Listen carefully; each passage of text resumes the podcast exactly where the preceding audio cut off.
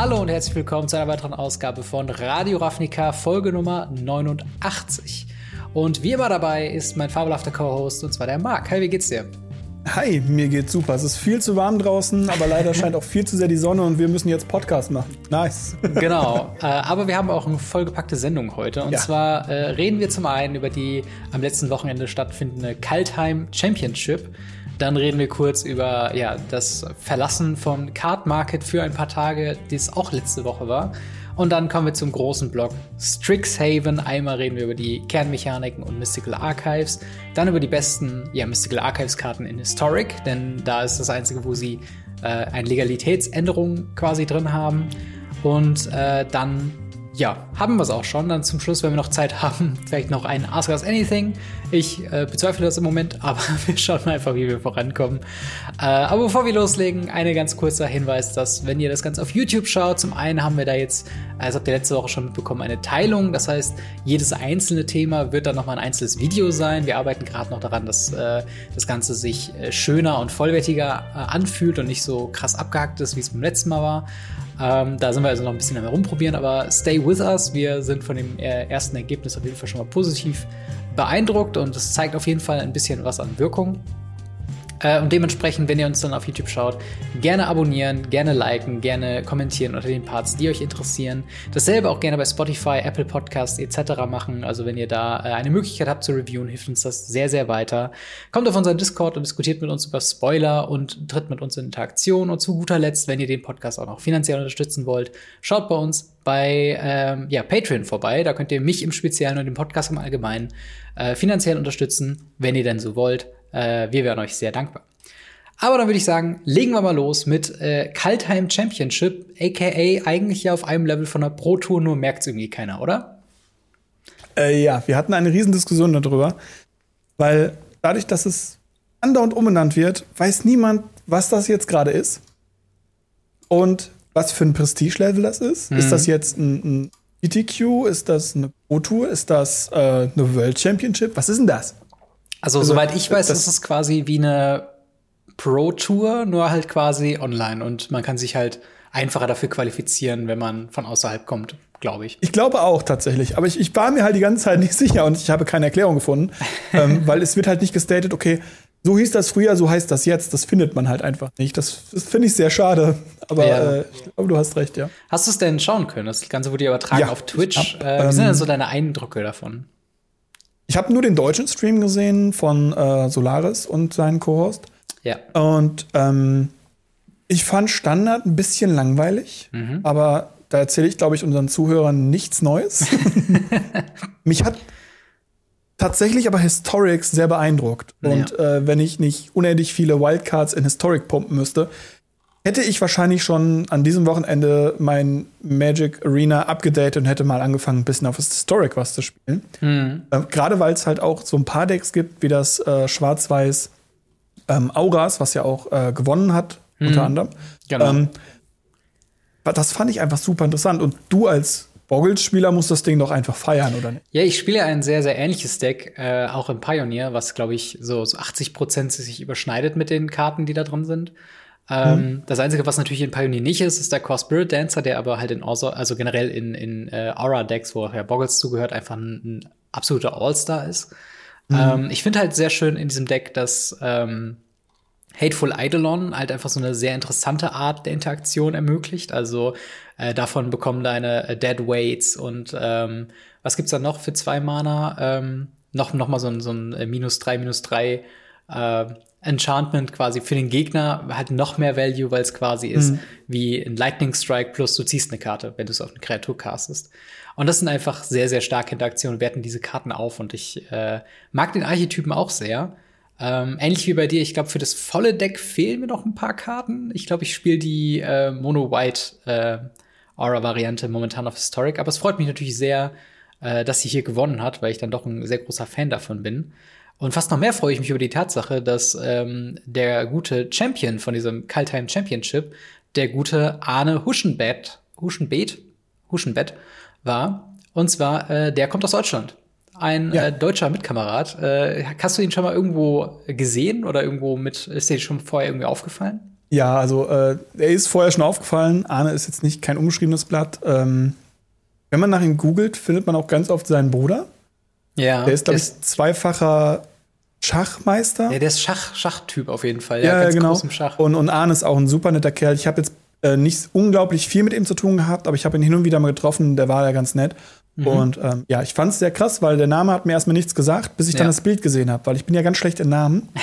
und dann habe ich es einfach mal gegoogelt und habe halt diese Bilder gesehen und dachte mir, oh krass, den kennst du. Ja. Mit dem hast du dich schon unterhalten. Das war schon ganz cool. ja, das stimmt. Also ich mich hat's auch sehr gefreut. Ich habe auch mit den, also ich habe die, die, dieses Turnier nicht wirklich mitbekommen. Ähm, mhm. Also ich habe natürlich mitbekommen, dass äh, Solaris da den den Stream macht, aber da, an dem Wochenende. Ja. Ich versuche jetzt gerade mit Homeoffice und so, dass man alles irgendwie am PC macht, gerade die Wochenende ein bisschen weniger am PC zu sein und dementsprechend habe ich es jetzt nicht so äh, nachgeschaut. Äh, Allerdings habe ich ein bisschen was auf Twitter mitbekommen zu diesem Turnier. Mhm. Äh, und zwar eine kleine Diskrepanz in einem äh, Match zwischen Shahar Shenha und äh, Gregor Kowalski. Äh, hast du das mitbekommen, was da passiert ist? Aktiv nicht. Ich habe es äh, nachher ein bisschen erzählt bekommen, beziehungsweise dann halt auch auf Twitter nachgelesen. Ja. Aber ähm, ich habe aktiv war das genau eine von den Phasen, wo ich am Kochen war. Ja, ah, verstehe, ja. Ja, es ist, ähm, es ist interessant, weil soweit ich das äh, verstehe, hatten die quasi ein äh, normales Game On. Also äh, ich glaube, mhm. äh, Gregor hat äh, da äh, gewonnen und Game 2 wird quasi ähm, ist Arena einfach abgebrochen.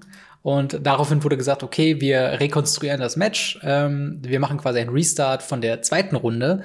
Dabei ist mhm. jedoch, wie im Nachhinein rausgekommen ist, ein Fehler unterlaufen. Und zwar hat einer der beiden oder es wurden falsch gesideboardet, die Karten waren nicht alle ähm, ja, in dem Deck verfügbar, wie sie ursprünglich in der Runde 2 waren.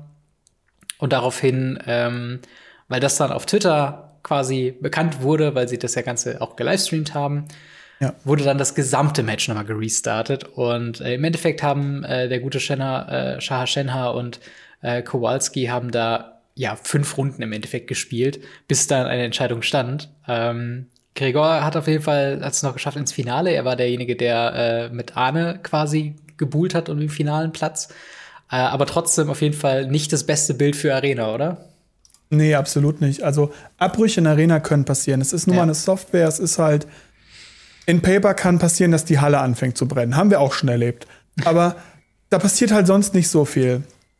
Arena-Abbrüche sind nicht so selten, weil diese ganzen Tournaments halt nicht auf einem eigenen internen Server gehostet werden, hm. mit einem eigenen Client oder sowas, wie es ja in anderen äh, derartigen Kartenspielen der Fall ist. Hm. Ähm, ganz bestes Beispiel dafür ist einfach Hearthstone, die es ja. einfach auf einem separaten Server dann diese, diese Turniere laufen lassen, damit das nichts mit den normalen Servern zu tun hat. Was ich super finde, und es gibt auch andere E-Sports, wo es einfach so läuft. League of Legends zum Beispiel wird auch immer auf einem separaten Server, die mhm. sogar meistens ein Patch hinten dran sind, ähm, gespielt. Und ich verstehe nicht, warum Magic das nicht kann, ehrlich gesagt. Ja.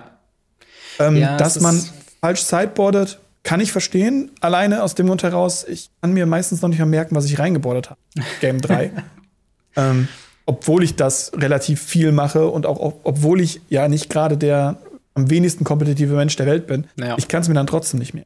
Ich, ich äh, verfalle auch in solchen Situationen regelmäßig in Panik, wenn ich mein Zeitboard durchzähle und zähle nur 14 Karten und ich dann denke, jemand hat mir meine Karte geklaut, wo habe ich die jetzt hingelegt und suche nochmal alles durch. Also, dass da Sachen passieren können, wenn man da mhm. äh, sich vert, vertut, ist äh, komplett nachvollziehbar. Ähm, aber ja, es ist, es ist schon schwierig. Wir hatten auch häufiger mal den Fall, dass diese, diese Rope, diese, diese Zeitablaufleiste einfach nicht mhm. adäquat funktioniert hat. Ich glaube, in der Top 8 gab es einen Vorfall, wo ähm, die Rope im wahrsten Sinne des Wortes einfach nicht gezündet hat und dann die, die Sanduhr quasi gezählt hat.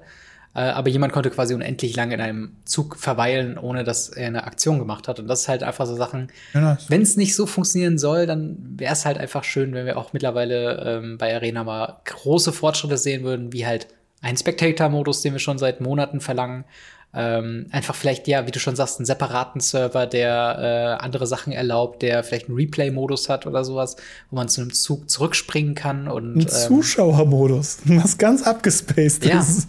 Ja, es ist eigentlich äh, was, was, was eigentlich eine Grundausstattung sein sollte. Und es würde auch private Turniere gerade zum Homeoffice so viel leichter machen, aber ja, bleibt abzuwarten, wie Arenas Status ist. Auf jeden Fall von unserer Seite aus vielen, vielen, äh, viele Gratulationen an Arne. Äh, wenn er das hier Fall. sieht, äh, liebe Grüße auf jeden Fall. Und ich würde mal sagen, wir ziehen mal weiter, oder? Ja, wir können das nächste Thema ansprechen. Auch wenn das auch mit Abbrüchen zu tun hat. Genau.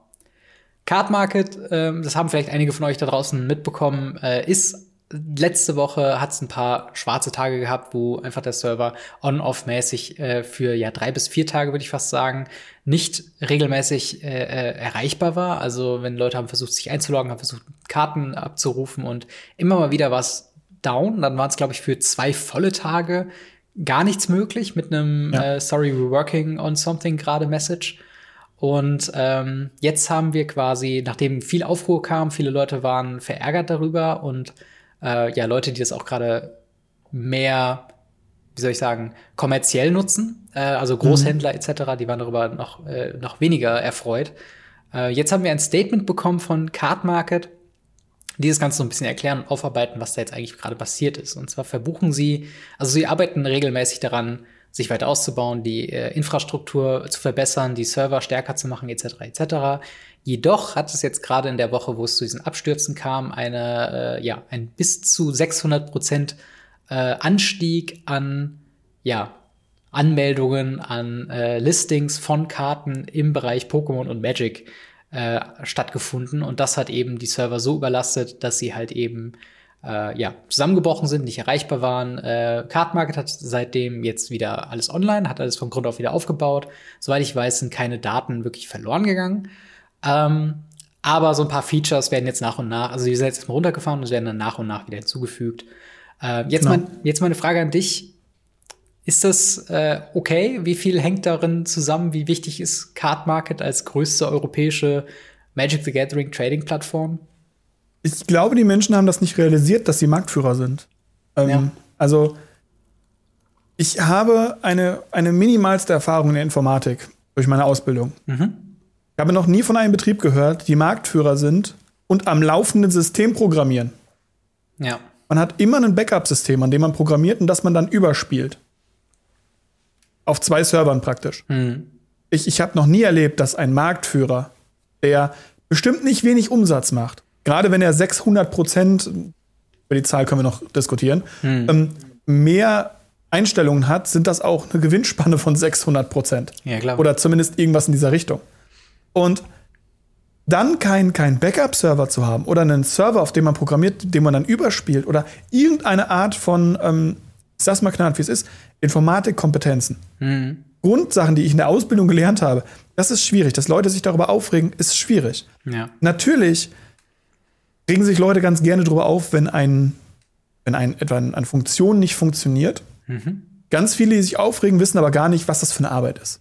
Ja. Muss man jetzt auch dabei sehen. Also ich glaube, von den Leuten, die sich beschwert haben, haben 2% recht, weil sie das Ganze irgendwie als ihren Lebensunterhalt finanzieren. Mhm. 1% weiß, was das für eine Arbeit ist. 1% sagt, jo, das hätte ich besser machen können. Und die restlichen Prozent sind einfach nur am Meckern, weil irgendwas läuft halt nicht, wie sie es wollen. Ja. Ja, gerade ich glaube, dieser Punkt mit dem, ich hätte ich eigentlich besser machen können, ist ja nicht selten bei Magic, dass Leute sagen, ach Quatsch, hätte ich besser hingekriegt. Ähm, aber unabhängig ja, davon, ich, ich äh, stimme dir da hundertprozentig zu, dass mhm. ähm, ja, vielleicht hat man auch einfach nicht damit gerechnet, dass der Schub so auf einmal kam und das deswegen keine, keine Backup-Lösung gab. Der Schub kam nicht so. auf einmal. Also das ist etwas, was ich einfach, ähm, ihr kennt mich, ich rede offen von der Leber herunter, ich kritisiere auch offen, wenn ich irgendwas sehe, was ich denke, was nicht passt. Und 600 Prozent passen für mich nicht. Mhm. Und es ist ja nicht so, als ob nicht davor auch schon über Monate hinweg immer wieder gesagt wurde, ey, Card Market ist down. Ja. Ey, wir haben schon wieder freitagsabends kein Card Market, sonntagsabends kein Card Market, mittwochs vormittags kein Card Market, freitags morgen kein Card Market. Also das war ganz oft so und mhm. Card Market wurde auch auf Twitter darauf angesprochen, die dann gesagt haben, ja, wir wissen, wir haben Server-Schwierigkeiten, wir kommen wegen Corona nicht an den Server. Hm, verstehe. Ähm, was eine Aussage ist, die ähm, schwierig ist, weil soweit ich weiß, ist zwar in Berlin etwas Homeoffice angesagt. In Berlin sitzt übrigens Card Market. Ja. Aber wenn ich zur Arbeit möchte, kann ich auch zur Arbeit fahren. Ja, das stimmt. Also es ist also ähm, schwierig. Also ja, ich kann es nachvollziehen. Ich kann auch ähm, deine Argumente nachvollziehen. Ich weiß jetzt nicht so ganz genau, ähm, weil es gibt schon ein paar gute Faktoren, die, die man nennen kann, warum das jetzt gerade so groß wird. Also ja, natürlich, äh, jemand, den man. Bitte? Natürlich kannst du das jetzt gerade machen. Ich sage auch, die Zahlen, die aktuell explodieren, ist, ist, ist voll okay. Ja. Aber sie haben halt Monate hinweg, ja. haben sie die Zeichen gesehen. Oder zumindest alle anderen um sie herum haben die Zeichen gesehen, haben immer wieder gesehen, es geht down. Warum muss es zusammencrashen, bevor der Marktführer reagiert? Und, und das, das, das finde ich halt. Ja, es ist auf jeden Fall ein Statement. Und es ist halt, glaube ich, das Ding, Card Market ist Marktführer. Sie sind unfassbar groß, aber sie wirken dann trotzdem noch relativ klein, was die Organisation und was die, was die Ausführung angeht. Also ja. ich kann mir halt vorstellen, dass vielleicht eine Handvoll Leute da in der Technik wirklich arbeiten. Äh, also es ist, glaube ich, nicht so, wie man vielleicht glauben würde, dass es halt eigentlich das, das größte Ding ist, was so Amazon-mäßig tausende Leute irgendwie hat. Nein, absolut nicht. Also ich, ich, ich finde auch, die Leute machen, ja genau, die Leute machen 360 Tage im Jahr einen guten Job. Ja. Also das muss man einfach sagen. Ähm, Manche Sachen kommen ein bisschen verlangsamt, okay, dann haben sie gerade mal irgendwelche Schwierigkeiten im System oder es waren einfach zu wenig Leute da. Kennt man aus jeder Firma. Und sie machen einfach 360 Tage einen guten Job. Dann haben sie halt fünf Tage mal einen schlechten Job gemacht. Und zwar eigentlich noch nicht mal einen richtig schlechten Job, weil sie haben es ja wieder ans Laufen gekriegt. Ja. Die Seite läuft jetzt wieder stabil und hat seitdem keinen einzigen Abbruch mehr. Ja, das stimmt. Obwohl es halt Fall. Monate vorher immer wieder Abbrüche gab. Ja. Ja, das ist auf jeden Fall was, ich glaube halt wirklich, also so wie es sich angehört hat von diesem Statement haben sie jetzt wirklich diesen, äh, diese, diesen Zusammenbruch wirklich dazu genutzt, von Grund auf die ganzen Sachen nochmal neu mhm. zu strukturieren. Ich bin technisch nicht versiert genug, um zu wissen, was das heißt, aber es klingt so, als ob sie halt von Grund auf dann nochmal dabei geschaut haben und dass sie ähm, diese Fehlerlücken, die sie halt vorher hatten, in Zukunft halt ein bisschen vermeiden äh, wollen. Und äh, wäre natürlich auch schön, denn also ich habe viel gehört von Leuten, die dann auch, ähm, ja, wie du schon sagst, die das halt teilweise als Händler, als Lebensunterhalt machen oder die halt ja. eben gerade Local Game Stores, die gerade nicht äh, einwandfrei verkaufen können, die dann eben über Card Market verkaufen, denen ja. jetzt auch noch mal für ein paar Tage der ein das Einkommen wegbricht. Und das ist halt nicht schön, nicht schön zur aktuellen Zeit. Ähm, aber ja, ist auf jeden Fall ein, eine, eine große Sache gewesen. Ähm ja, auf jeden Fall. Interessanterweise bedeutet das für manche Leute eben gar nicht so viel. Ich weiß nicht, wie arg du, du das wirklich mitbekommen hast, außer über Twitter-Beiträge. Ich weiß nicht, ob du in der Zeit mal geguckt hast, irgendeine Karte nachgucken mochtest und die Seite war down.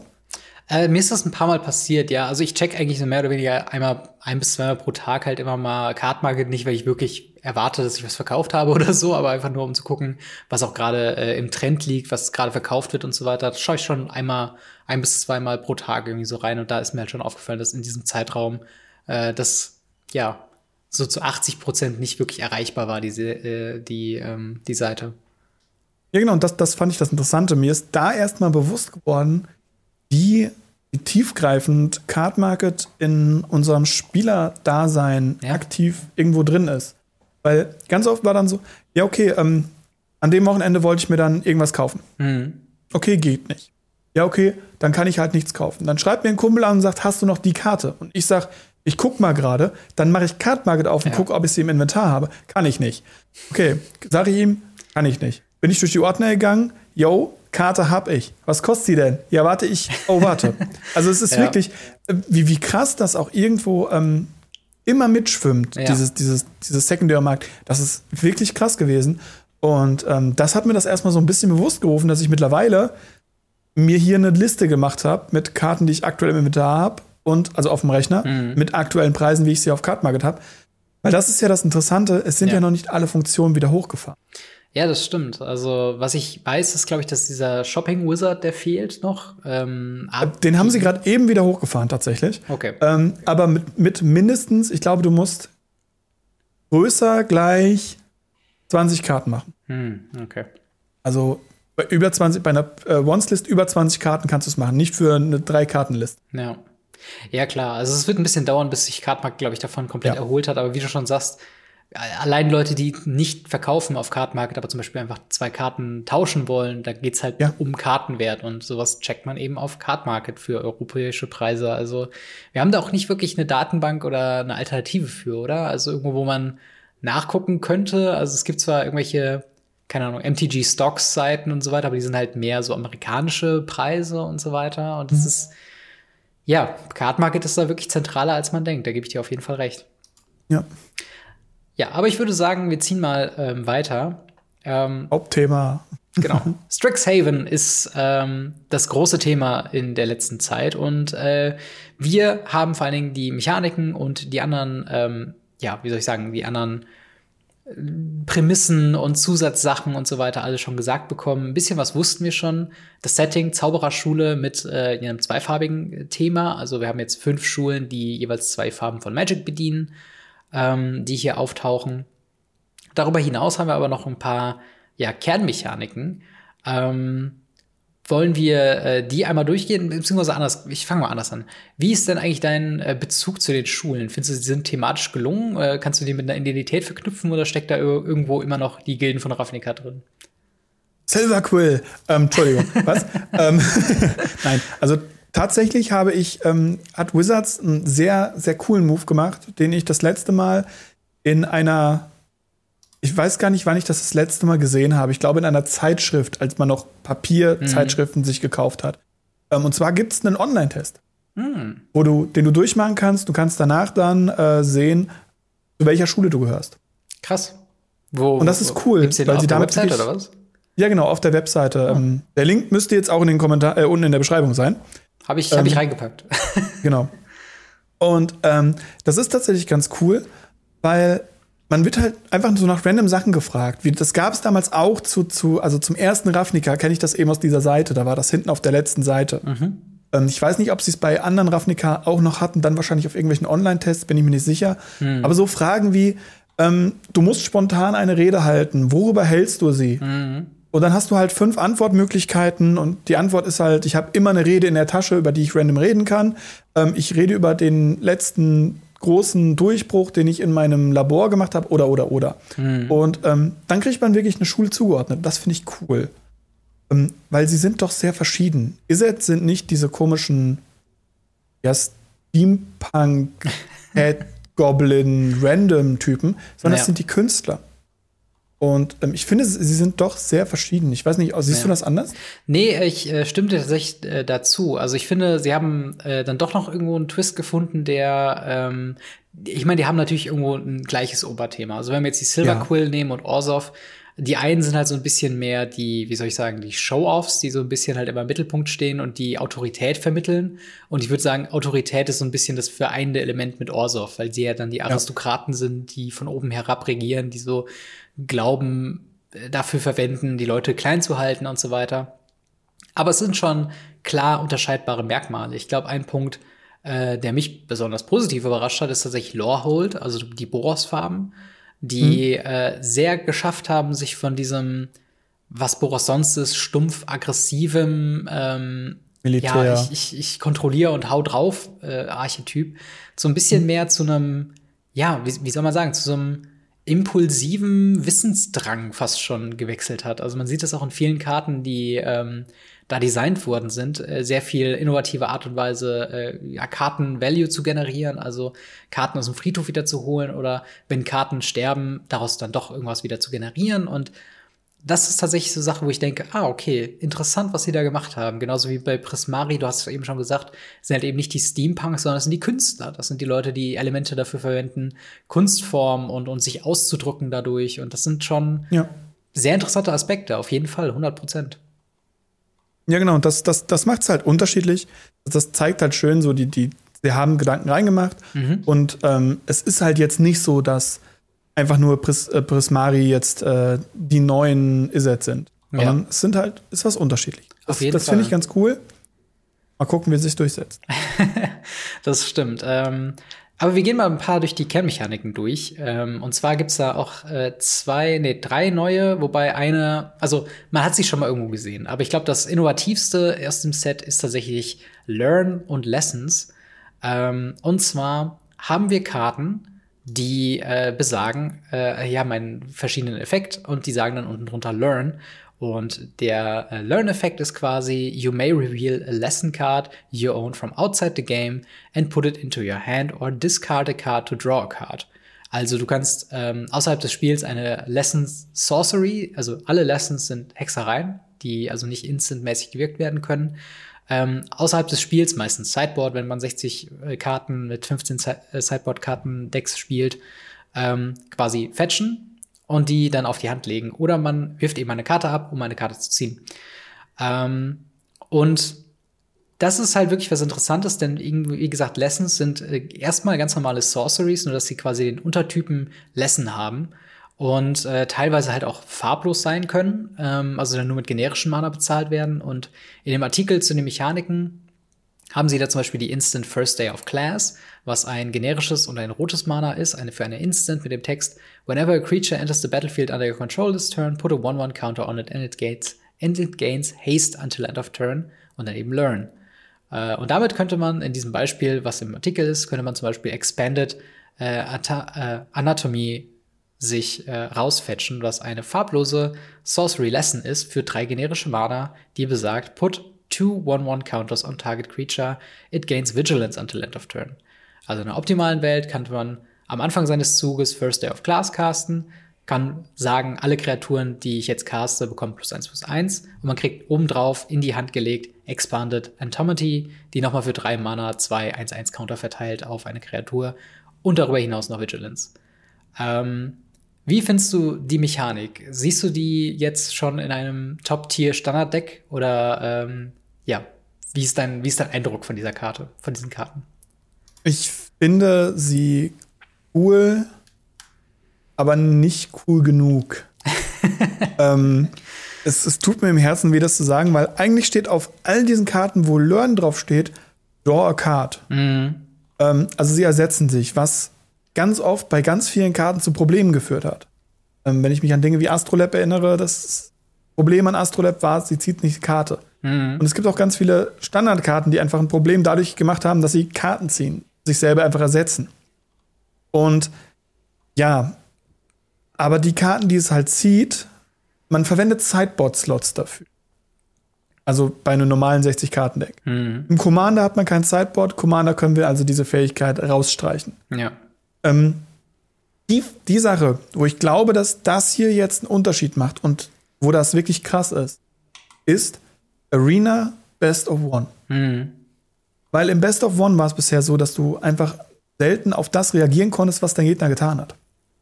Hiermit kannst du das. Hiermit kannst du halt dein Sideboard, weil du brauchst es eh nicht, mit 15 verschiedenen Lessons-Karten vollknallen, wenn es so viele gibt. Mhm. Und ähm, einfach situativ auf das reagieren, was der Gegner tut. Und das macht Best of One doch sehr krass, finde ich. Also ich weiß nicht, du hast ja, glaube ich, ein bisschen mehr äh, so die Standardthematik mit drin. Mhm. Ich weiß nicht, wie viel Best of One du gespielt hast, aber ich glaube tatsächlich, das hat einen riesen Einfluss darauf. Ja, also das Ding ist, ähm, dadurch, dass halt, also es hängt halt von zwei Faktoren ab, wie ich finde. Es, es hängt zum einen davon ab, äh, wie stark eben Karten mit Learn sind und ähm, also ich sag mal, die Lessons an sich haben jetzt keine Opportunitätskosten. Also die im Sideboard zu haben bei Best of One im Standard, das tut keinem weh, außer den Wildcards, ja. aber äh, das ist auf jeden Fall was, was man ohne Probleme ähm, machen kann.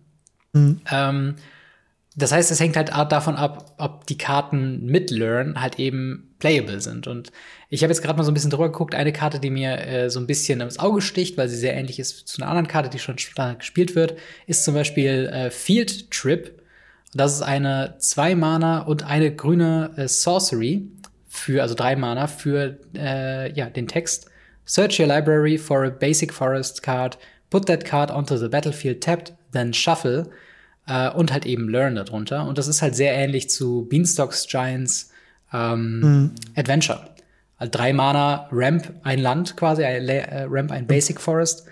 Und ähm, das wäre sowas, das könnte ich sehen, dass wenn man sich dann was Situatives aus dem Sideboard quasi rausfetcht, wenn man halt eben äh, das passende Removal braucht, auch wenn es fünf Mana kostet, kann ganz gut funktionieren. Ähm, mhm. Aber ich sehe es, also ich sehe es wirklich null in äh, äh, ja, Standard Best of Three und äh, Pioneer und Modern, weil dafür oh sind halt einfach die Lessons. So schön es ist, dass man sie im Sideboard und da rausfetchen kann, so blöd ist es halt tatsächlich, ähm, dass keine wirklich starken dabei sind. Also selbst die Rare Lessons ähm, sind halt immer so, ja, kann ich mir jetzt für die Situation aus dem Sideboard eher was anderes vorstellen, oder? Ja, das auf jeden Fall. Ähm, ich finde es halt, wie gesagt, aktuell besonders schwierig, dass man halt dann irgendwie sein Sideboard mittlerweile vollends überlädt. Ja. Also wir haben Companions, die im Sideboard sind, wir haben Lessons, die im Sideboard sind, Jetzt mal von Wish-Targets ganz abgesehen. Also Wish sind ja mhm. eine gewisse Art von Spell, die einfach eine andere gewisse Art von Spell aus dem Fried, aus dem, aus dem Sideboard rausnehmen. Mhm. Ähm, aber halt aktuell im Standard hast du dann einfach ein Companion im Sideboard, du hast die Lessons im Sideboard. Was hast du dann noch großartig für ein Sideboard? Ja. Und ich glaube, die, die, den Mehrgewinn, den du durch die Lessons hast, zumindest bei den Lessons, die aktuell vorhanden sind. Und ich glaube halt im Endeffekt ist es äh, viel besser, wenn du einfach normale situative Karten ins Sideboard tust, die du einfach dann reinboardest. Weil spätestens Game 2 und Game 3 hm. hast du die Karten ja eh reingebordet, die gut sind.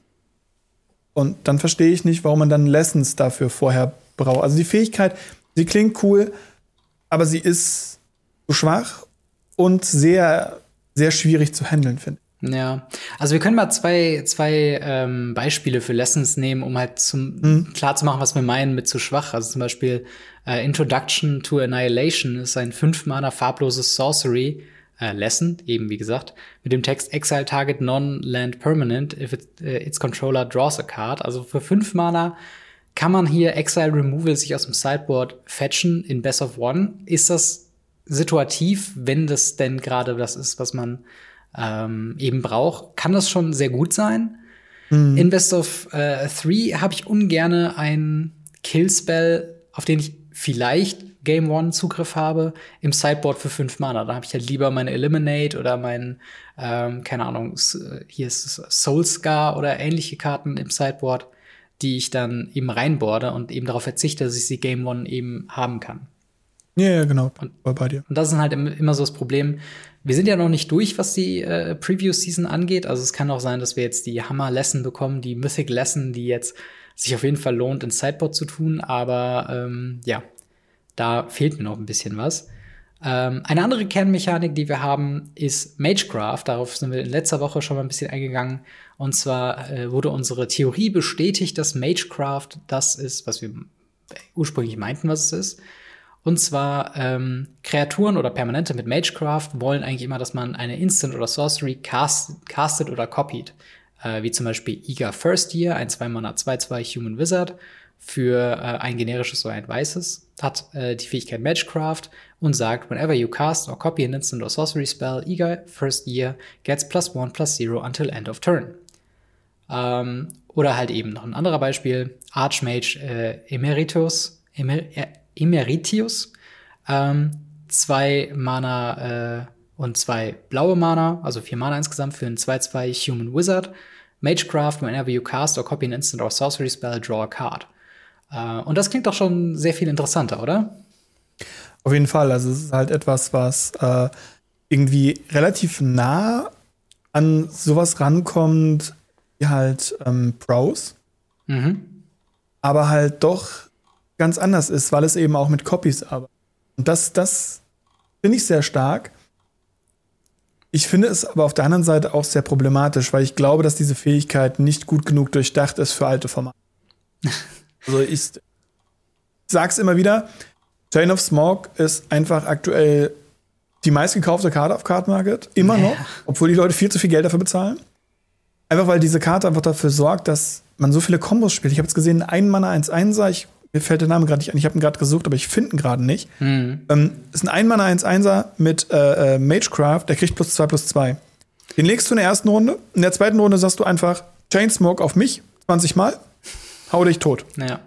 Ähm, da, das, ja, ob, ob das gut ist, ist eine andere Frage. Aber es, es kann halt passieren. Und, und, und ich weiß nicht, wie durchdacht das ist, gerade im Hinblick auf Storm. Mhm. Und gerade auch in den Hinblick dass Storm hier in diesem Set sogar vorhanden ist. Ja. Ja, das stimmt. Also äh, du meinst gerade eben den clever äh, Luminancer, der eigentlich genau die Fähigkeiten ja. hat, die du eben beschrieben hast. Der ist halt wirklich, ja, das ist halt wirklich so ein Combo-Enabler. Turn One, also selbst eine 0-1, also eigentlich ist er relativ schwach. Aber eben, mhm. wenn du dann äh, dein, dein Combo chain kannst und den 20 Mal aufpumpen kannst, dann ist der halt super schnell riesengroß. Und selbst ja. außerhalb von solchen ähm, ja, außerhalb von solchen Combo-Sachen äh, in Legacy oder so, sehe ich den zum Beispiel auch in, in Feather-Decks zum Beispiel. Ja, absolut. Äh, weil dort quasi, du kannst immer wieder die neuen Defiant Strike oder Infuriate oder was auch immer man spielen will, quasi auf ihn casten, kriegst am Ende des Zuges wieder zurück, zurück dank Feather.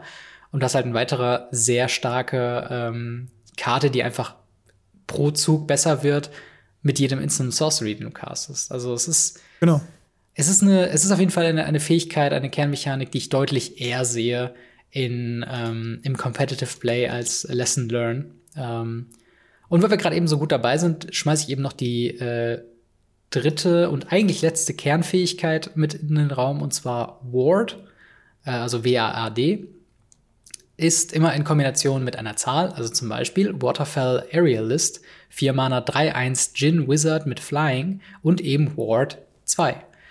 Das heißt, uh, whenever this creature becomes the target or a spell of a uh, becomes a target of a spell or ability an opponent controls, counter it unless that player pays 2. Also so ein bisschen eine Mischung aus Hexproof und Taxing und eingebauten ja, Spell Pierce oder sowas, ne? Ich finde es halt interessant, weil diese Fähigkeit existiert halt schon lange. Ja. Ähm, es gibt äh, Kira the Glass Spinner, die macht das immer beim ersten Zauber. Mhm. Ähm, es gibt äh, Dinge wie den Frost Titan, Mhm. der das einfach dauerhaft auch hat. Stimmt. Und jetzt hat es einen Namen und einen Wert. Also es gibt ja auch nicht nur Ward 2, Mhm. wenn ich es richtig mitgekriegt habe, sondern es gibt ja auch Ward 1, Ja. wo du ein Mana dann mehr bezahlen musst. Und ähm, das finde ich ganz cool, dass sie das jetzt mal als jetzt als, als Keyword sozusagen rausbringen. Ich bin halt mal gespannt, ob es ein Evergreen wird, weil theoretisch könnte das ein Evergreen werden. Ja, auf jeden Fall. Also es gibt, ähm, wie gesagt, also du sagst komplett richtig, diese, diese Triggered Ability, die gibt's halt schon echt lange und es würde komplett Sinn machen, das halt als Evergreen zu machen. Einfach nur, um nicht immer diese Wall of Text zu schreiben, von wegen Counter Target Spell, when its Controller pays. Das ist, kann halt sehr, sehr äh, viel werden dann. Und ich finde, Ward ist eigentlich ein ganz guter Begriff, wenn man sich einmal so dran gewöhnt hat. Ähm, auch sehr klar bezeichnet mit den generischen, also beziehungsweise mit der, mit der Zahl in Mana-Kostenform Ja. sozusagen auf der Karte. Also kann ich mir schon gut vorstellen. Und auch hier wieder ist deutlich, glaube ich, äh, äh, kompetitiver gedacht als, ähm, also wenn das auf einer mittelmäßigen Kreatur drauf äh, steht, habe ich schon Respekt davor eigentlich. Also Das auf jeden da, Fall. Da muss die Karte, glaube ich, selbst gar nicht mehr so viel bringen, um spielbar zu sein. Und das ist auf jeden Fall schon mal eine deutliche, deutliche Upside. Ja, es ist auf jeden Fall äh, nicht die schwächste Fähigkeit. Sie ist auf jeden Fall über Lesson learned nach aktuellem Stand. Ja, Ähm, aber meiner Meinung nach doch noch ein bisschen was unter Magecraft. ja definitiv. Äh, und dann, wir haben Model, äh, Modal Double-Faced Cards, also die ganzen Shenanigans kennen wir schon seit ein paar Sets. Das heißt, auf einer Karte sind quasi zwei Karten gedruckt und ähm, außerhalb des Spiels, also außerhalb des Spielfeldes, zählt immer die Vorderseite. Die ist quasi die Karte, die wie die Karte heißt. Aber wenn man sie castet, kann man sich entscheiden, ob man die eine oder die Rückseite eben spielt und dann kommt sie als diese Karte oder als diese Version aufs Feld, beziehungsweise der Effekt wirkt. Wir haben, glaube ich, zum ersten Mal diesmal äh, Sorceries als Flip, also auf der einen Seite eine Kreatur, auf der anderen Seite eine Sorcery ist. Das ist interessant. Ähm, aber ich glaube, sonst brauchen wir jetzt gar nicht so viel drüber reden, denn deutlich interessanter sind die Mystical Archive Karten. Magst du gerade noch mal kurz zusammenfassen, was Mystical Archive Karten sind? Mystical Archive Karten sind bis auf eine Karte alles Reprints. Die eine Karte ist ein Reprint und ähm, das ist ein sehr cooles System, weil in jedem Booster, Set Booster oder Draft Booster bekommt ihr eine dieser Karten. Diese Karten haben halt einen besonderen Rahmen. Sie ersetzen sozusagen den Showcase Frame in diesem Set. Und ähm, sie sind halt in, in den Boostern mit drin und sie haben verschiedene Möglichkeiten. Du hast die Uncomes, die sind meistens standardlegal, das ist sowas wie Divine Gambit. Yay! ähm, dann hast du halt Rares und Mythics. Ja. Natürlich, wenn ich das richtig gesehen habe, sind die auch wirklich nach diesen Seltenheiten ein bisschen gestaffelt, was ich schade finde. Aber okay. Ja. Ähm, ich hätte es lieber gefunden, sie machten es so wie die Old Border Karten. Alle gleich. Ja. Das fände ich cool. Ja, auf Ähm, jeden Fall. Aber sie sind halt äh, alte Karten, die einfach einen Reprint bekommen, die ähnlich wie die Old Border Karten fast alle, bis auf die Uncommons halt, super gewählt sind. Also es sind echt gute Karten drin. Es sind Karten, haben wir schon übersprochen, wie Demonic Tutor oder andere Mhm. Sachen oder Swords to Plowshares. Oder eben auch mittlerweile ganz andere, also wirklich, wirklich gute Karten. Ja. Und das Interessante dabei ist, dass ein Großteil dieser Karten in Historic landet. Ja, das ist, das ist tatsächlich ein sehr großer Punkt, ähm, Ja. über den wir später noch eingehen. Denn, ähm, wie du schon sagst, auf jeden Fall sind da sehr, sehr gute Karten auf jeden Fall dabei. Aber es sind auch so ein paar Sachen dabei, wo ich so ein bisschen nicht ganz genau weiß, was das denn sollte. Also gerade, du hast Divine Gambit schon gesagt.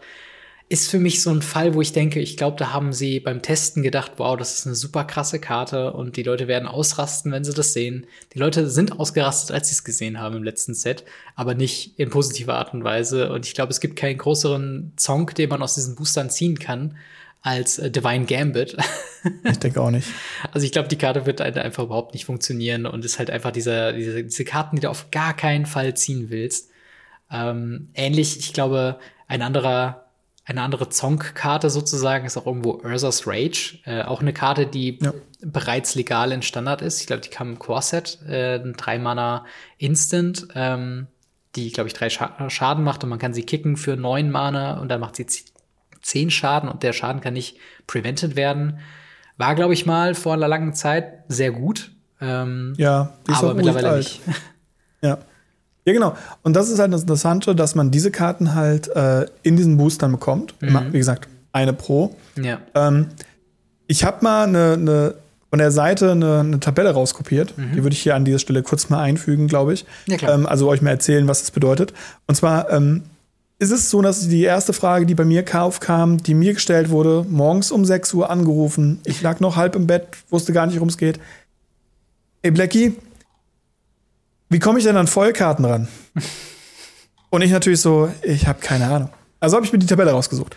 Es ist so, dass eine Foil Mystical Archive oder Foil Japanese Alternative Artwork, kommen wir gleich zu, ja. ähm, Foil in allen Collector-Boostern drin sind.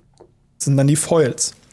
Es gibt aber auch noch Edged Foils. Das ist dieses Foiling, was auch die Commander Legends ja. Foiling Commander, Oder die, alten Commander, die Partner Karten aus dem Times ja, genau. Remastered. Hm? Oder die Times Square Remastered Old Border Karten sind ja auch Edged Nee, nee, das ist kein Edged Foiling. Das ist kein Edged Foiling. Das ist ein anderes Foiling tatsächlich. Das okay. Edged Foiling ist dieses ganz, ganz feine, was die wirklich so gepierst haben praktisch. Hm, okay. Ähm, du siehst es praktisch gar nicht auf Kamera. Das mhm. ist super interessant. Ähm, und es ist wirklich sehr, sag mal, wie, wie kleine Nadelstiche. Hm, verstehe. Und ähm, es ist ein sehr cooles Foiling und es ist vor allem ein Foiling, was sich nicht so schnell curlt. Ja. Das ist, bedeutet ja schon mal viel. Ähm, und da ist es so, dass da eine in jedem Collector Booster auch drin ist. Ebenfalls ist eine in jedem Collector Booster von dem Alternative Artwork japanisch in Edged Foil da drin. Wohingegen ihr die normalen japanischen alternativen Artworks in Nicht-Foil natürlich aus den japanischen Displays bekommt. Mhm. Und eine Foil oder ähm, japanisch Foil, wie gesagt, auch in den japanischen Displays. Das heißt, die japanischen Displays beinhalten, wenn ihr Glück habt, eine normale, nicht japanische mhm. Archive und andersrum halt ebenfalls. Das ist das schon. Das ist als jemand, der sich jetzt noch nicht so intensiv mit Mystical Archive Foil und wann man sie wo bekommt auseinandergesetzt hat, viel zu kompliziert. Ja. Das klingt ja. so, als ob das ja. so was? Also die seltenste Version ist jetzt quasi für uns Europäer die japanische Edged Foil, weil sie seltener ja. in Collector Boostern auftaucht als die normalen Edged Foil, die normalerweise in Collector Boostern auftauchen. Richtig. Und die also normalen also Japan, äh, die normalen Japanese ähm, äh, Mystical Archive Karten, die sind aber auch in Non-Foil in den Collector Boostern. Ähm, die sind im normalen Foil in den Collector Boostern. Ach so, aber nicht im Edged Foil. Genau. Edge Toy gibt es nur in japanischen Collector-Boostern. Und auch in, in, europäischen. Da gibt es eine, so. eine europäische und eine äh, äh, japanische gibt es in jedem Collector-Booster. In Edged Foil. und eine in, in, in, äh, in, den, äh, in den normalen Foilings sozusagen. Ja. Auch da drin. Es ist, es ist ein Mess. Also meiner Meinung nach viel zu kompliziert. Ja. Es fühlt sich an wie das erste Mal über Set-Booster reden. Mhm was auch einfach nur dafür gesorgt hat, dass niemand mehr wusste, was in diesen Teilen drin ist. Ja, das stimmt. Und ich, ich, es ist viel zu kompliziert. Es gibt einen Grund, warum ich diese Frage sehr oft bekommen habe. ja. Und ähm, ich kann sie immer noch nicht anständig erklären, weil es einfach viel zu viel ist. Also das muss ich leider sagen. Ja, das stimmt. Lustigerweise, wo du es gerade erwähnt hast mit den ähm, äh, The List-Karten, äh, wir hatten hm. in der letzten Folge, glaube ich, die Theorie aufgestellt, dass die Showcase, also beziehungsweise die Mystical Archives werden die Showcase-Frames ersetzen und dass das eventuell bedeutet für Set-Booster, dass wir keine List-Karten bekommen. Das ist nicht so. Wir haben trotzdem zu dem ganzen Punkt haben wir immer noch quasi eine Variable drin, die eine Listkarte sein kann. Die wurde auch geupdatet für ähm, jetzt hier Strixhaven. Und das heißt, ihr bekommt in einem Set Booster eine äh, Rare aus dem ganz normalen Set, dann eine Mystical Archive-Karte und eventuell in jedem vierten ist dann ein, äh, eine The List-Karte drin, die alles möglich sein kann. Also ich habe mir die Liste, die aktuelle Liste von The List nicht angeguckt, aber ich schätze mal, das kann mal wieder von, von äh, bis zu 60 Euro Karten mit Random Six bis halt hin zu irgendwelchen alten Commons, die keinen mehr interessieren sein. Ähm, genau, sie haben es ein bisschen geupdatet und haben äh, es halt ein bisschen angepasst, wie sie es bei Kaltheim ja auch schon gemacht haben. Genau, Kaltheim genau. war ja mehr Richtung Kaltheim. Hier ist es halt ein bisschen mehr Richtung Wizard, Wizardry oder wie man das auch nennt. Ja. Ähm, also wirklich, es ist nicht viel verändert worden. Ich finde es jetzt aber halt strange, dass du aus einem Set-Booster, aus einem Standard-Set-Booster, mhm. bis du zwei Karten ziehen kannst, die du nicht im Standard spielen kannst. Ja. Ja, das stimmt. Das ist, das ist komisch. Aber mittlerweile, ja, äh, ja möchte, glaube ich, Wizards of the Coast sagen, dass sie uns Spielern mehr zutraut und sagt, okay, ihr wisst schon, wenn ihr diese besondere Karte in der Hand haltet, dass das nicht, das gehört nicht zu den anderen normalen Karten, selbst neue Spieler. Aber äh, eine gewisse Gefahr ist auf jeden Fall da. Da gebe ich dir auf jeden Fall ja. recht. Ähm, eine genau. Sache noch quasi ähm, zu den, hm? du hast es eben schon erwähnt, äh, viele oder nahezu alle Karten aus den ähm, Mystical Archive Sammlungen kollektiv äh, werden noch einziehen in äh, ja, Arena und da halt in Historic, mit Ausnahme von folgenden, ich glaube, es sind acht Karten, und zwar sind es Swords to Plowshare, Counterspell, Dark Ritual, Demonic Tutor, Lightning Bolt, Natural Order und Channel. Ähm, das sind hauptsächlich quasi aus, also es sind immer aus, aus Power-Level-Gründen ähm, so, eine, äh, so eine Auswahl getroffen worden, dass die halt eben nicht drin sind. Ich persönlich finde Swords to Plowshare sehr schade, denn äh, so gefühlt Schwarz kriegt Swordseas und alle anderen Farben kriegen diese starken ähm, einfarbigen oder, oder Einmaner-Spells, nur halt Weiß muss irgendwie immer noch mit Divine Gambit Vorliebe halten, die es keiner spielt. Ja. Oder Declaration im Stone. Aber sonst alle anderen, also das Lightning Bolt nicht mit drin das kann ich nach, auch nachvollziehen, weil Lightning Bolt ist halt so ein definierendes so eine definierende Karte für Modern zum Beispiel. Also du kannst halt ja. deutlich weniger äh, souverän eine äh, Kreatur mit unter drei Toughness spielen, wenn sie fürs Spiel gebraucht wird. In Modern einfach nur, weil es halt eben Lightning Bolt gibt. Und äh, ich kann nachvollziehen, dass sie das nicht auch Einzug haben wollen in, äh, in Historic. Das kann ich auf jeden Fall nachvollziehen. Ja, auf jeden Fall. Ähnlich Counterspell. Ja. Selbe Prinzip definitiv. Ähm, aber äh, ja, hast du denn Lieblingskarten aus dem aus der Sammlung von Mystical Archive Karten? Welche fällen dir denn da so ein, die dir besonders gut gefallen? Lieblingskarten ist schwierig. Ich finde einige Karten sehr interessant. Ich finde ähm, die Modern-Karte, die keine Modern-Karte ist, zum Beispiel sehr interessant. Mm, ja, stimmt. Einfach weil ich sie als, als Pre-Karte sehr witzig finde. Als Preprint äh, quasi, ne? Ja, genau. Abundant Harvest heißt die Karte. Ist für ein grünes, ist eine Sorcery. Mhm. Und äh, man sucht sich aus Land oder nicht Land. Und danach deckt man die Karten oben von seinem Deck auf, bis man den Chosen Type äh, aufdeckt. Also Land oder nicht Land. Mhm. Und die Karte nimmt man in die Hand und den Rest legt man unter das Deck. Für ein grünes bedeutet das, ich brauche unbedingt ein Land, sage Land decke so lange auf, bis ich ein Land habe und nehme es auf die Hand. Was sehr stark ist. Wenn ich aber sage, mh, hm, ich hätte gerne Kreatur, also nicht Land, also irgendwas, was kein Land ist, weil ich viel zu viele Länder auf der Hand habe, kriege ich damit auch Länder weg. Mhm. Und also vom oben vom Deck weg. Ja. Und das ist ganz cool. Das Interessante ist, das ist eine Modern Horizons 2 Karte. Ja. Was macht, das, äh, was macht das mit der Legalität? Ist das jetzt in Modern legal oder nicht, wenn du die ziehst? Nein, eben nicht. eine Modern Horizons 2 Karte die nicht im Modern legal ist, so lange, bis Modern Horizons 2 rauskommt. Naja. Auf der anderen Seite ist die Karte jetzt schon dann legal in Commander und Legacy und natürlich dann auch in Historic. Stimmt, ja. Ja, da, da wird sie nicht raus. Das heißt, wir haben zum ersten Mal eine Karte, die zuerst in Historic legal war und dann jetzt erst in Modern kommt noch. Äh, ja, genau. Es ist, es ist witzig. Ich finde es nicht gut, dass sie es machen. Sie hatten es ja mit der Skullclamp, hatten sie, nee, was? Äh, nicht Skullclamp? Wie Crank, heißt die denn? irgendwas, Crank, Crankpipe oder Crandall Plating, genau. Crandall Plating, äh, Crandall so. Plating sie es ja schon mal gemacht. Die war ja ein, aus Kaltheim, die war auf der Liste. Ja. Die war im Old Border auf der Liste. Und das war ja auch ein Preprint aus Times by Remastered.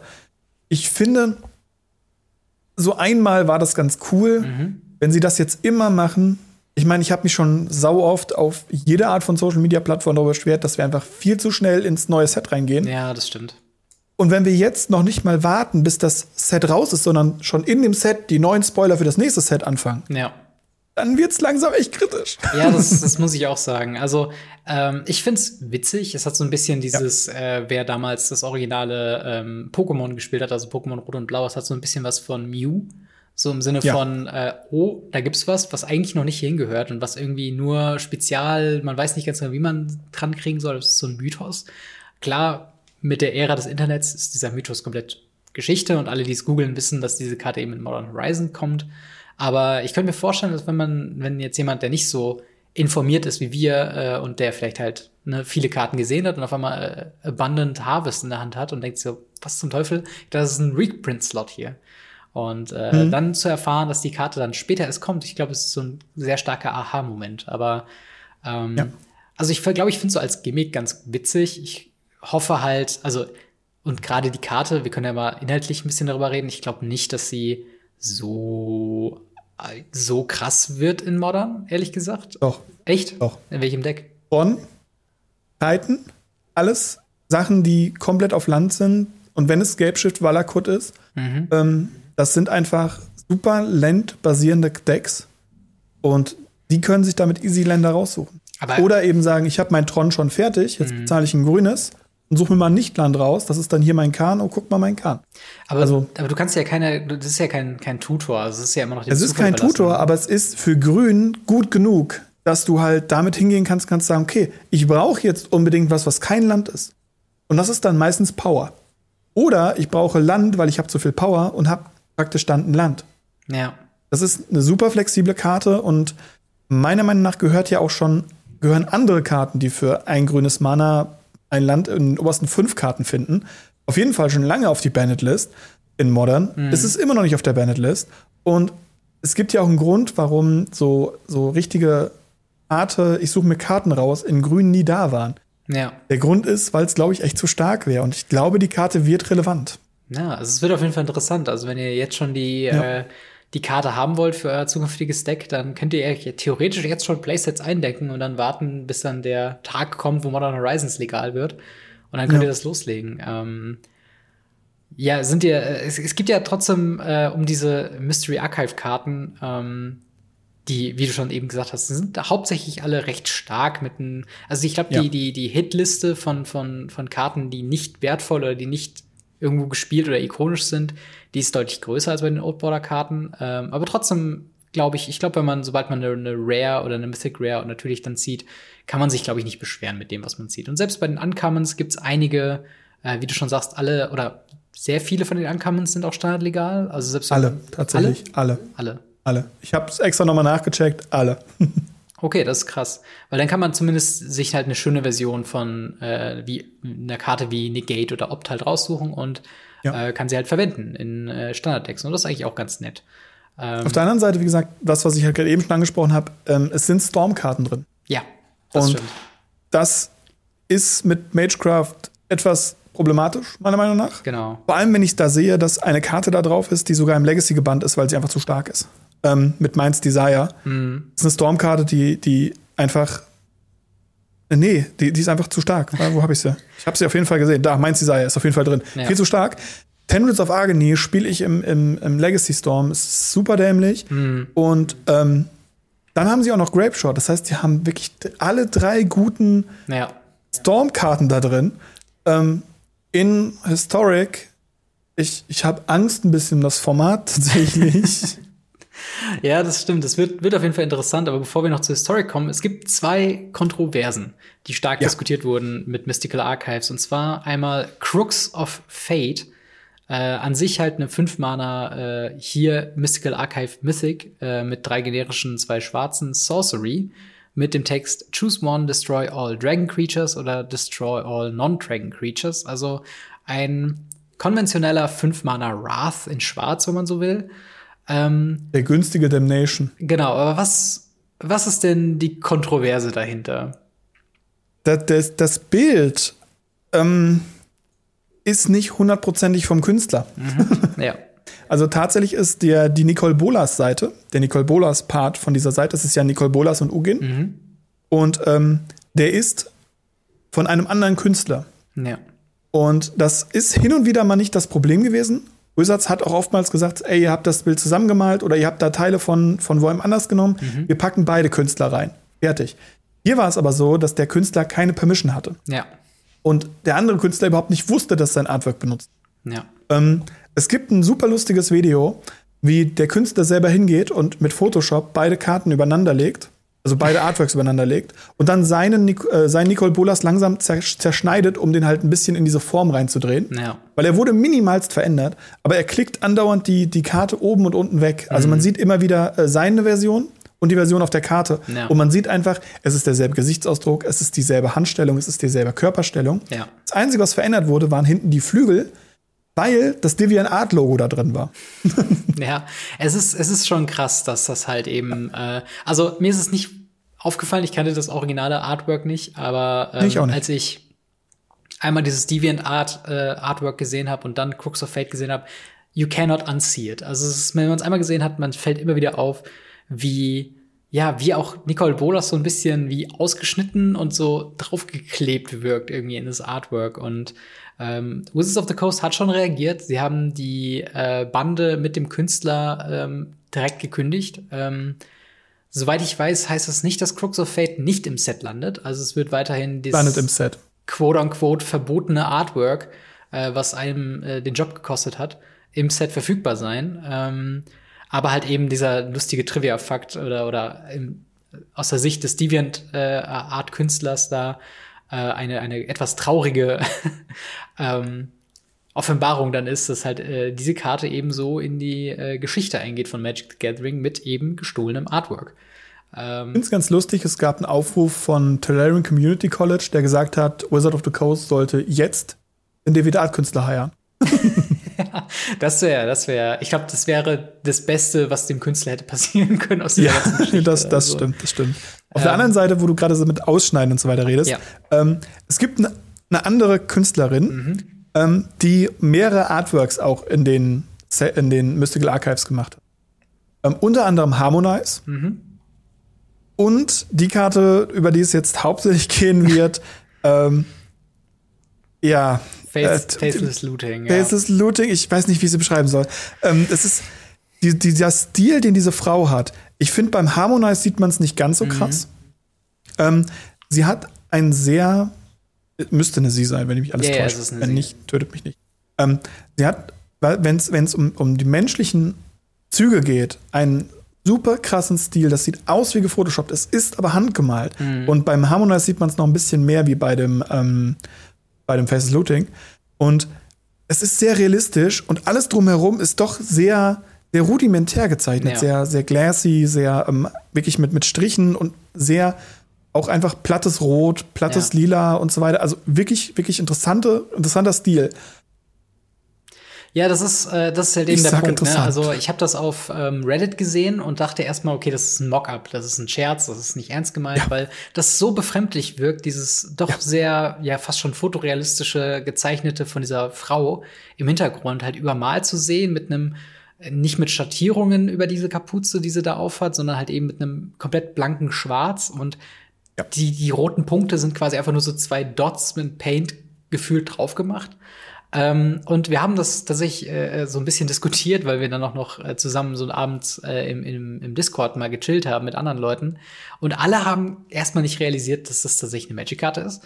Und viele Leute haben sich dann halt irgendwie, also wir haben dann noch ein bisschen recherchiert gemeinschaftlich äh, und haben auch gesehen, dass das halt dieser Stil dieser Künstlerin ist, halt diese sehr plakativen und sehr künstlichen Elemente halt mit Fotorealismus zu verbinden. Und in ihren anderen Artworks und auch zum Beispiel bei Harmonize funktioniert das meiner Meinung nach richtig gut. Bei Faceless Looting, weil es halt irgendwie so, ich glaube, es sind halt wirklich diese, diese, diese, diese stumpfen, schwarzen und roten Ebenen, die einen so rausreißen, wo es dann irgendwie heißt, okay, wow, das ist irgendwie, das, das, das wirkt nicht, das wirkt nicht authentisch, das wirkt nicht wie gewollt, sondern wie als ob da jemand drüber gezeichnet hat.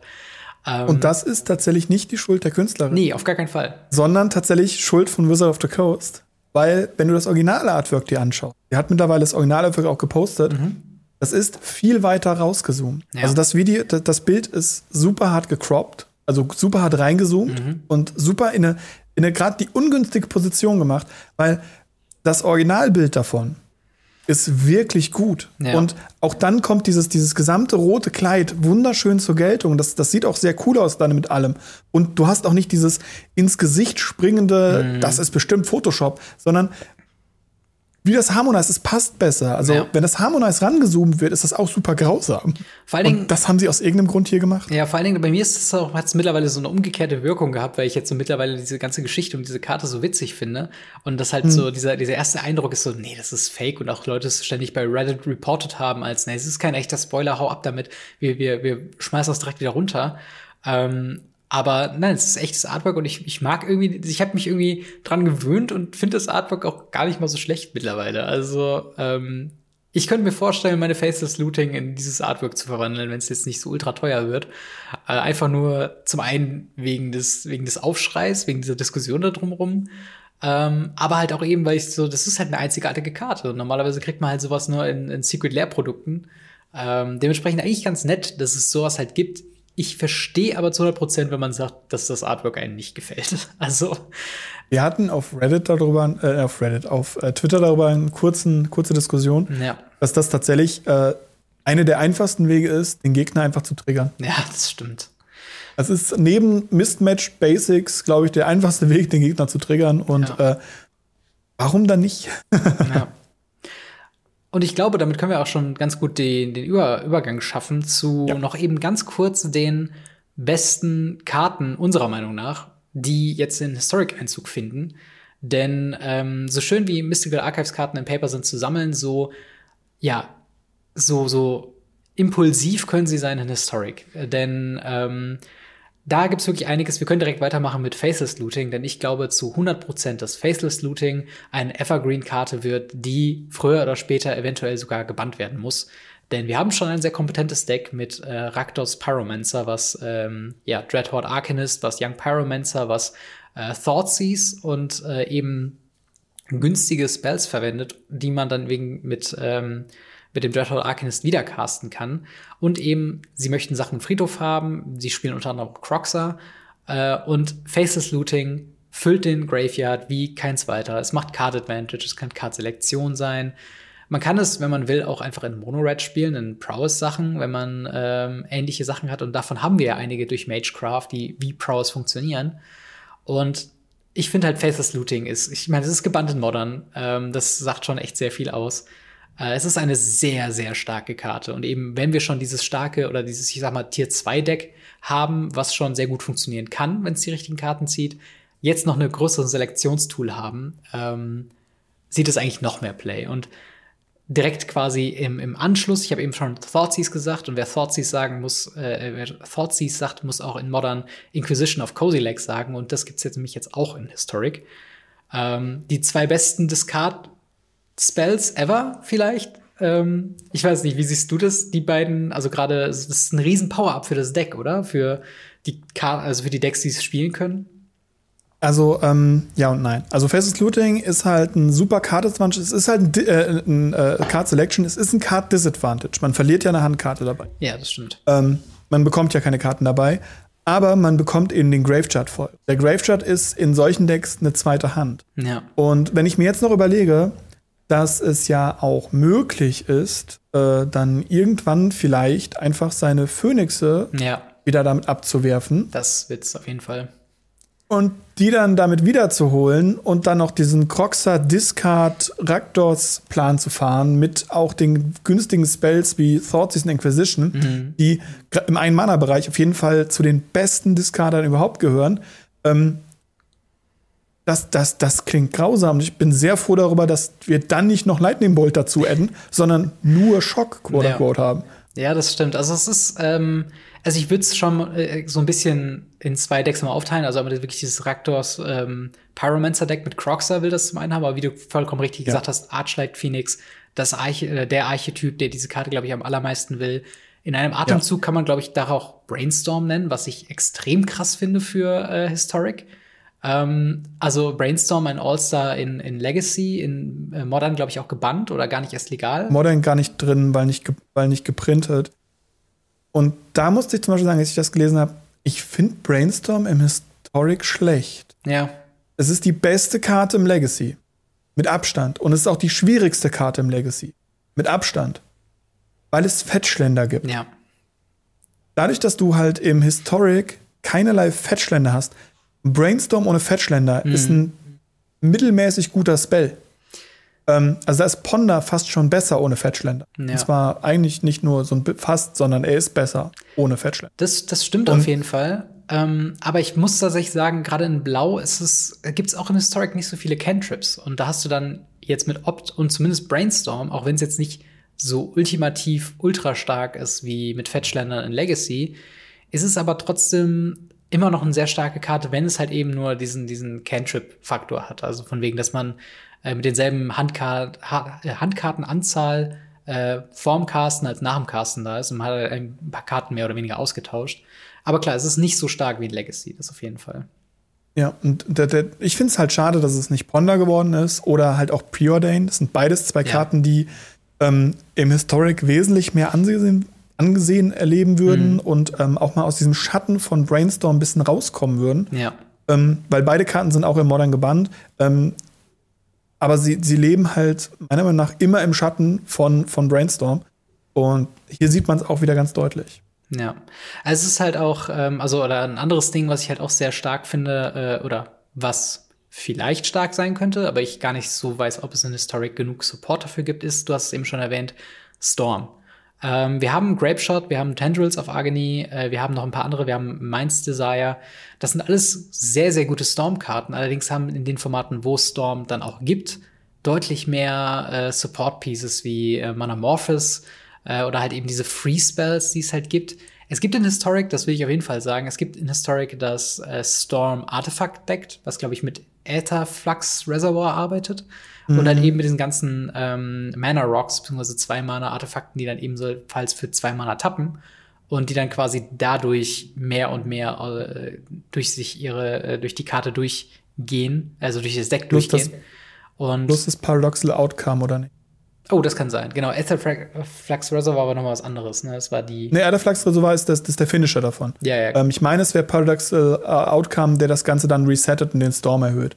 Aber da bin ich mir gerade nicht ganz sicher, ob das jetzt im Ding war, ja. im Historic. Aber ähm, ich weiß, was du meinst. Der- Das Interessante dabei ist, ich glaube, in diesen Decks ist das Blocksritter war einfach besser, Ja, das kann. weil es einfach ein Artefakt ist.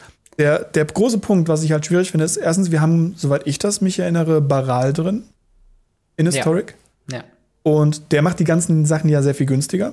Ja, und auch diesen Und- Goblin, den Electromancer. Genau, ein Elektromancer, der es halt auch günstiger macht. Wir haben, ich, wenn ich es richtig, richtig erinnere, haben wir keine Art von Ritual drin. Nee. Und dadurch, dass Dark Ritual auch nicht in das, ähm, in das Format reinkommt, was sehr gut ist, haben wir das auch nicht da drin. Das ist schon mal gut. Aber sie limitieren sich damit auch automatisch, dass sie wenig Rituale printen demnächst.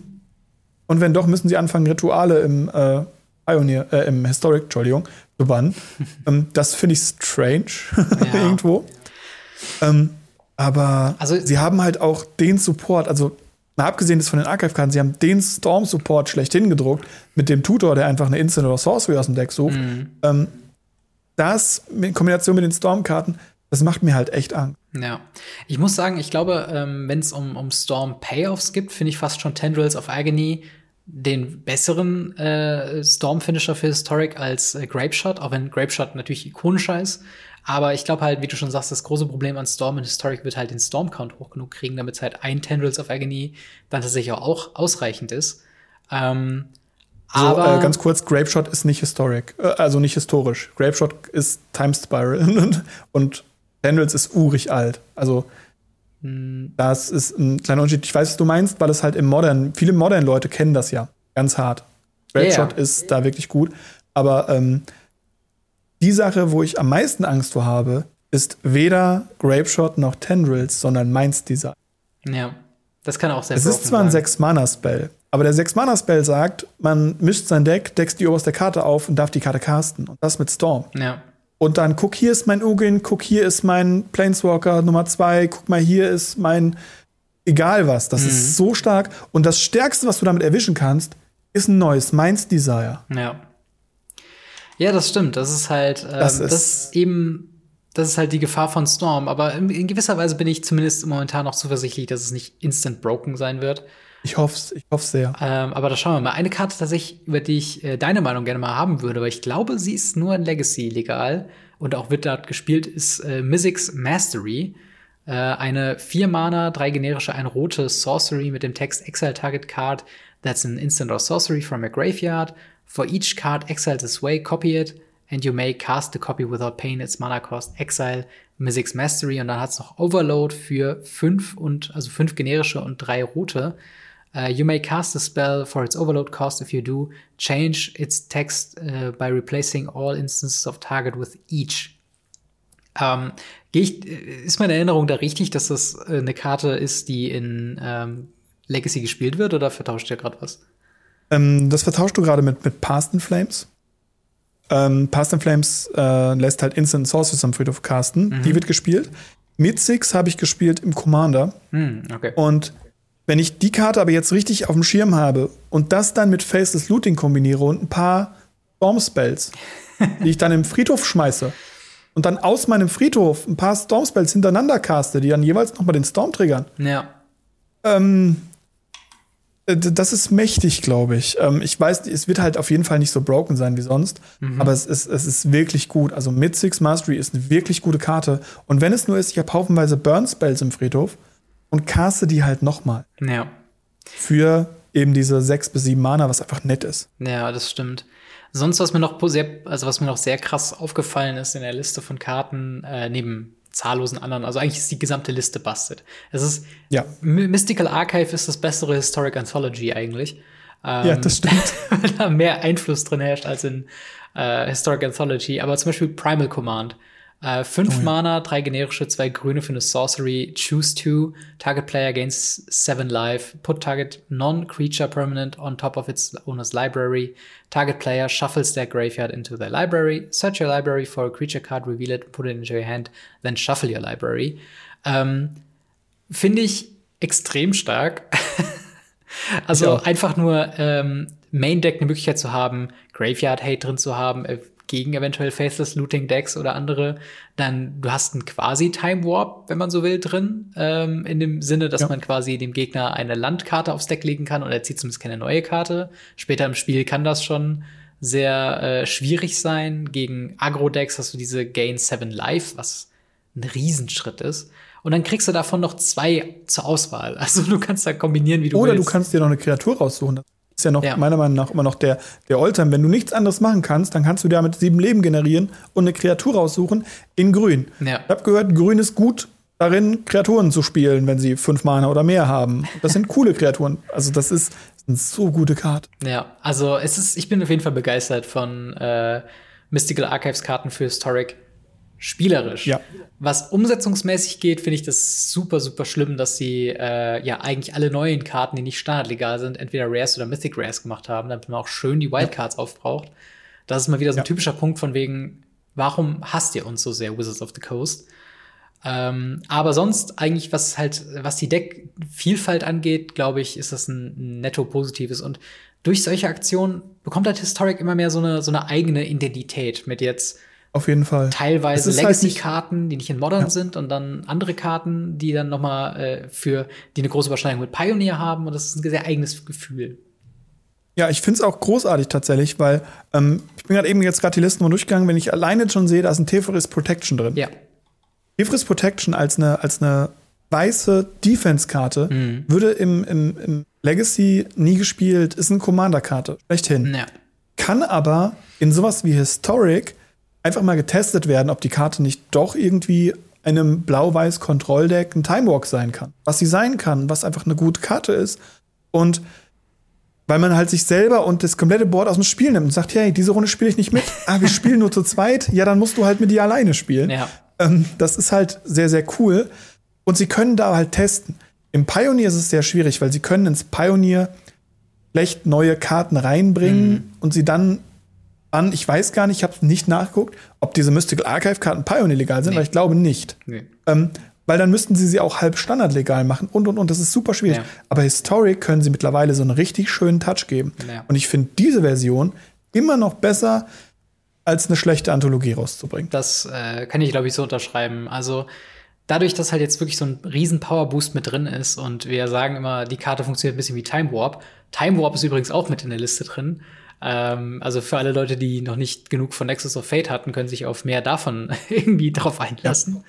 Ja. Ähm, aber ja, es ist, ein, es ist ein sehr starkes Format und ich finde auch, ähm, ich bin mal wirklich gespannt, wie die Popularität von Historic ähm, aussehen wird, wenn es wieder Paper gibt. Denn ich finde, die Chance ist relativ groß, dass Historic sogar äh, so interessant sein könnte, dass es halt darüber hinaus, über Arena hinaus vielleicht sogar äh, spielbar wird. Aber das ist natürlich eine Mutmaßung und das weiß ich nicht. Aber ähm, ich finde Historic Dieselbe Mutmaßung habe ich allerdings auch. Bitte?